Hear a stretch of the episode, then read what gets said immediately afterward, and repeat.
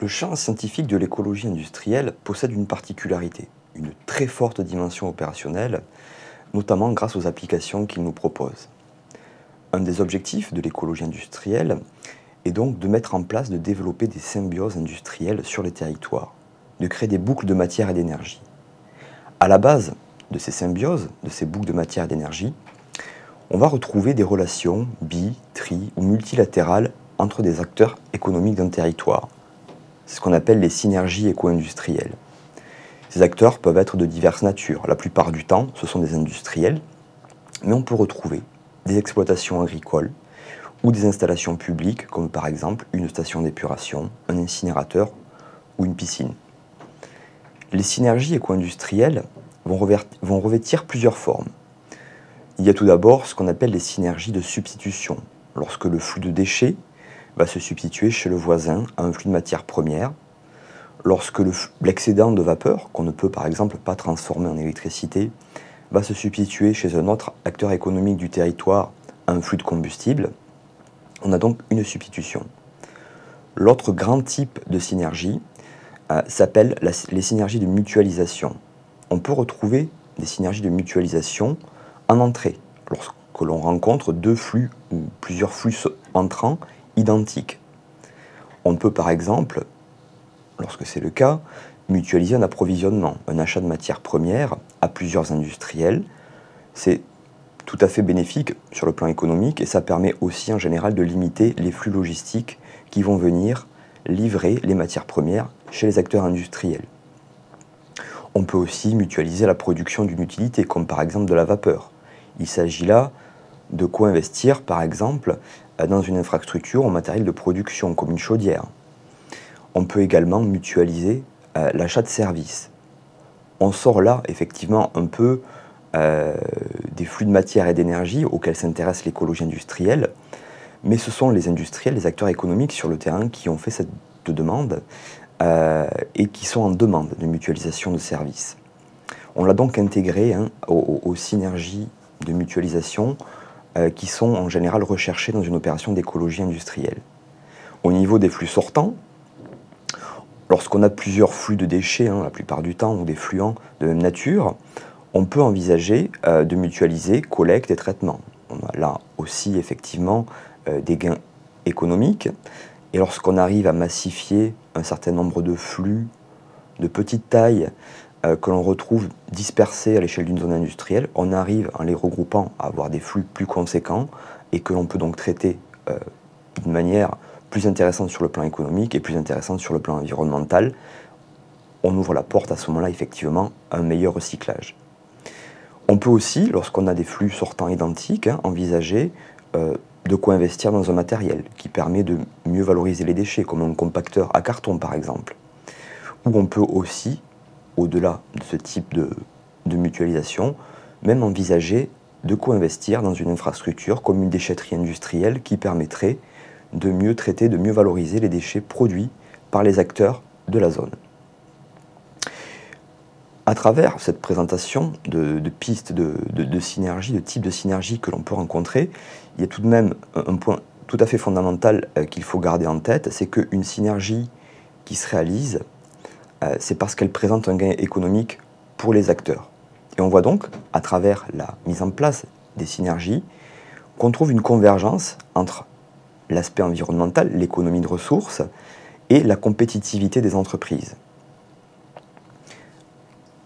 Afin de mieux illustrer ces divers types de synergies, voici quelques exemples de synergies qui se sont concrétisées donc, euh, en France. La première euh, est une synergie de substitution, c'est ce qu'on appelle la synergie sable. Donc elle s'est mise en place dans le département de l'Aube euh, sous la démarche d'écologie industrielle est animée par le club d'écologie industrielle de l'Aube.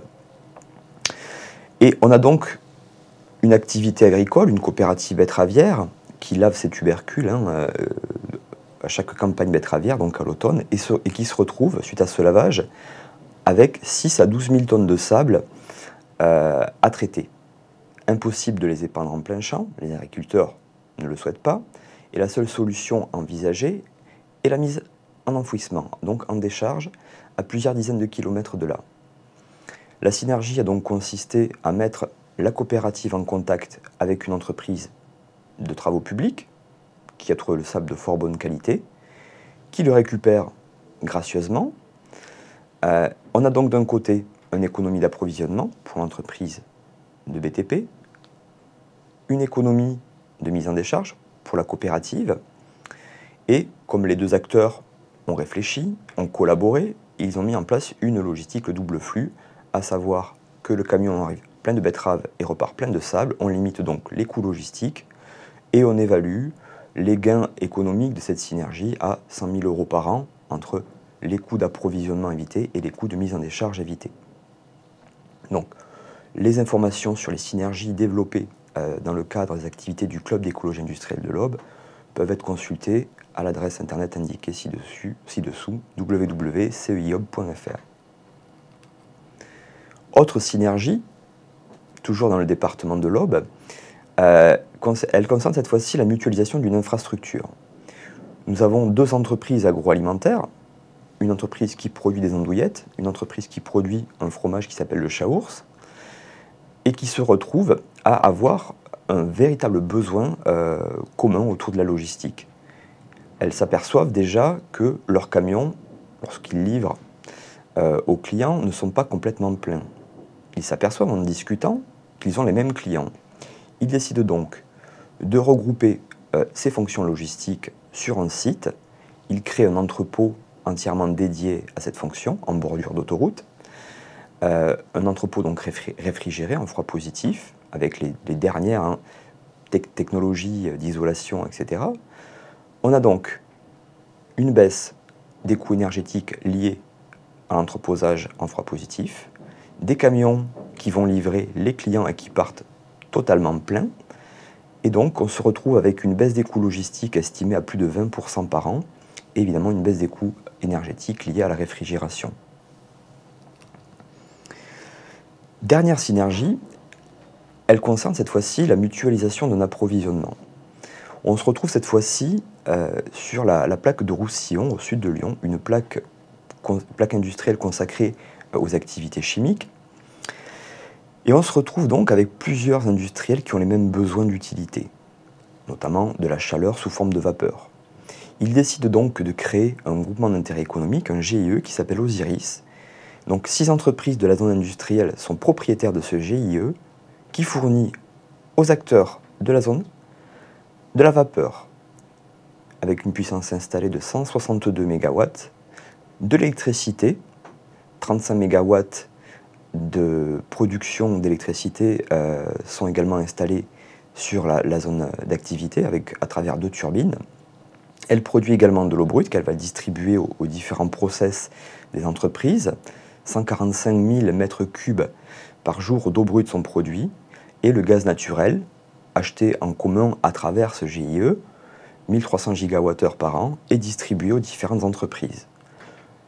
Le GIE a développé ses activités au fil du temps, propose également aujourd'hui de la production d'eau déminéralisée et des services, notamment la maintenance industrielle, la gestion des risques et toute une série d'autres services support aux activités de la zone.